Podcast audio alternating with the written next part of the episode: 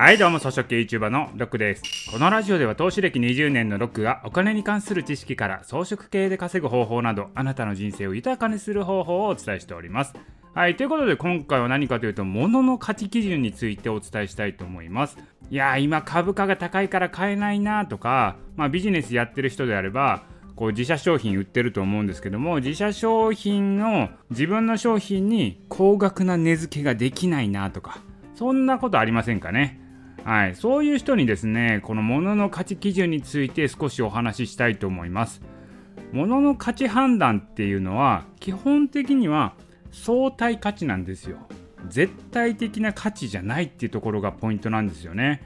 これ何を言ってるかというと私今日ねカレーを食べながらこれ思いついたんですけど何を何を思いついたかというと私毎日ですねお昼ご飯はレトルトのカレーを食べるっていうのがもうほぼ日課になってるんですよ。ほぼ365日中300日ぐらい昼ご飯がレトルトカレーなんですよね。でやっぱ一番好きなカレーのレトルトっていうのがありましてまあそれがですよ結局安いんですよ、まあ、190円ぐらいのやつなんですね、まあ、このシリーズのやつが好きなんですよ。でこれが一番好きでこの一番好きなこの190円のカレーの、まあ、同じシリーズなんですけどちょっと高級版っていうのがあったんですよ、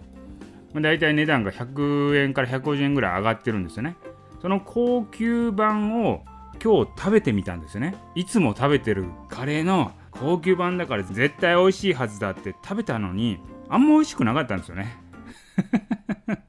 いやこれね、まあ、いつも食べてるやつの方が美味しいやんって思っちゃったわけですよ。それはねやっぱりね私所詮ね庶民なんですよ。あの、そんな高級なものが合う舌を持ってないので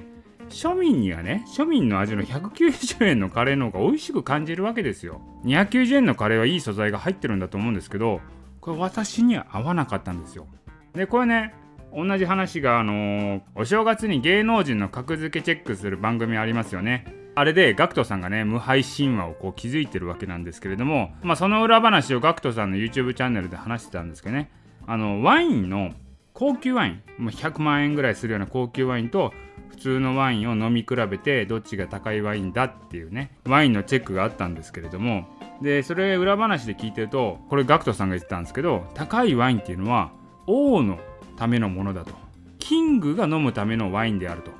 で GACKT さん自身はまだ俺は王ではないと。だからこのキングが飲むためのワインを飲んだ時に美味しくなかったんだよねって。でこれがキングのワインだっていうふうに当てたって言ってるんですよ。要は美味しいと思ったワインが高いワインっていうわけじゃないんですよ。庶民には庶民の下があるから庶民が美味しいと思うのは安いワインなんですよ。なるほどねと。だから私のカレーの話もですよ。庶民ですよ。所詮私は庶民なので王ではないと。王が食べるカレーを食べても私は美味しいと思わないと。庶民が食べる190円のカレーがやっぱ美味しいと。そういうことなんですよね。だからそういうふうにどれが美味しいかっていうのはやっぱ人によって変わるわけですよ。相対的価値なわけですよ。